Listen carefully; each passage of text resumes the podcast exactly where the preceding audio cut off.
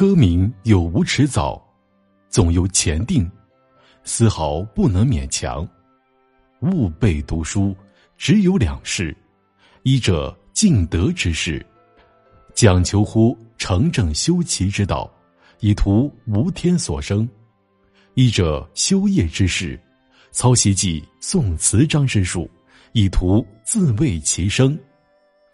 尽德之身，难于尽言；至于修业以卫生，勿请言之。卫生莫大如谋食。农工商劳力以求食者也，是劳心以求食者也。故或食禄于朝，教授于乡，或为传食之客，或为入幕之宾，皆须尽其所业，足以得食而无愧。科名食禄之阶也，亦须济物所业，将来不至失位素餐，而后得功名而无愧。食之得不得？穷通由天作主，欲夺由人作主，业之精不精，由我作主。然吾未见业果精而终不得食者也。农果立耕，虽有饥馑，必有丰年；硕果积获，虽有庸滞，必有通时。是果能经其业，安见其终不得科名哉？即。终不得科名，又岂无他途可以求食者哉？然则特患业之不精耳，求业之精，别无他法，日专而已矣。谚曰：“益多不养生，委不专也；勿绝井多而无权可饮，不专之救也。”这封信什么意思呢？说啊，一个人科名的有或者无，早或者迟。都是在生前就注定的，丝毫都不会勉强。所以呢，我们读书只有两件事可以做：一是敬德，讲求诚意、正心、修身、齐家的道理，为了不辜负自己这一生；一是修业，训练学习寄诵词句、撰写文章的技巧，为了护卫安顿之心、自强自立。敬德的事难以说透彻。至于修业护身之事，我来给大家讲一讲。护卫自身，没有比谋生更大的事情了。农、工、商出卖力气是谋生，知识分子出卖脑力同样也是谋生。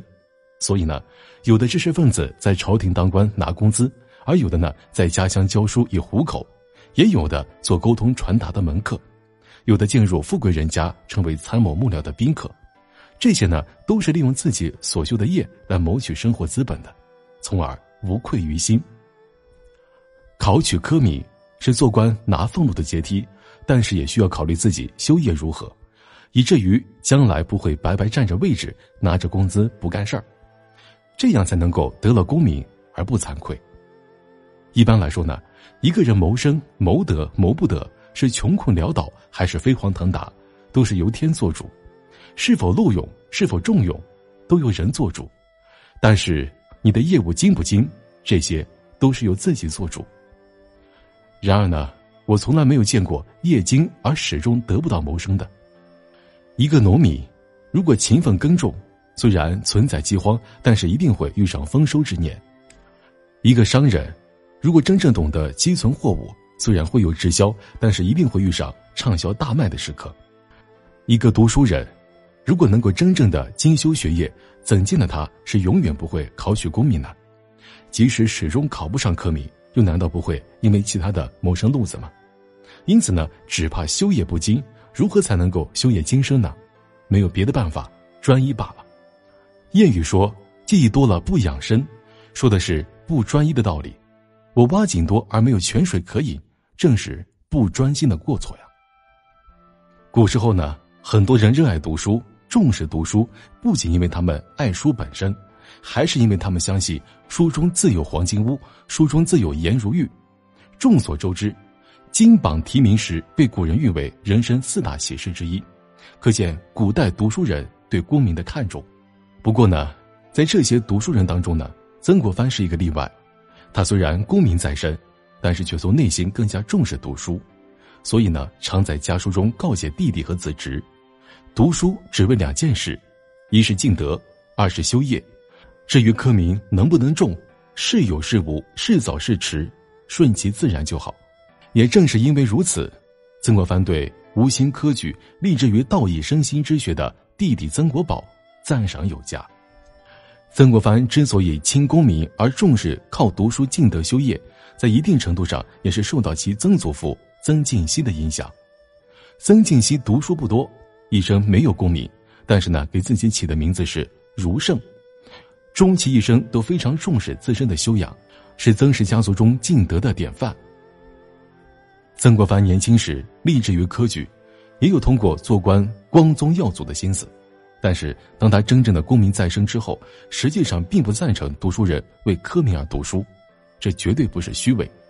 而曾国藩曾不止一次的在家书中强调：“而曹唯当一进读书，不可从军，亦不可做官。”事实上呢？曾氏子孙也并没有辜负曾国藩的一番苦心，自曾国藩兄弟之后，世间一百多年来，绵延至第八代孙，绝大多数都是选择进德修业，他们学贯中西，涌现出了一大批的有名望的外交家、诗人、教育家和科学家。由此也可以看出，曾氏家训对后代的影响有多大。其实呢，我们在争论读书到底有没有用的同时呢，就已经把科名凌驾于读书之上了。我们的逻辑非常简单：读书能够带来成功便有用，不能带来便无用。以这样的标准来衡量读书的意义，本身就是错误的。读书的用不在眼前，不在当下。书的营养就像甘霖雨露，滋润万物，在一定时期内是看不到、摸不到的，但它是一种无形的力量，潜移默化的潜进我们的血液里，融入到我们的行动中，悄然的改变着我们的气质和生活。最终也会影响着我们走向人生的方向，这实际上也正是曾国藩所强调的尽德修业。很多宣扬读书无用论的人呢，其实从来都没有一个正确的读书心态，也没有读好书，他又有什么资格说读书无用呢？其实呢，读书一定是有用的，而且绝不仅仅从成功角度出发的有用，而是一种身心受用。事实上呢，曾国藩正是因为读好书。会读书，借着读书不断提高自身的修养，才得以成为一代圣贤人物。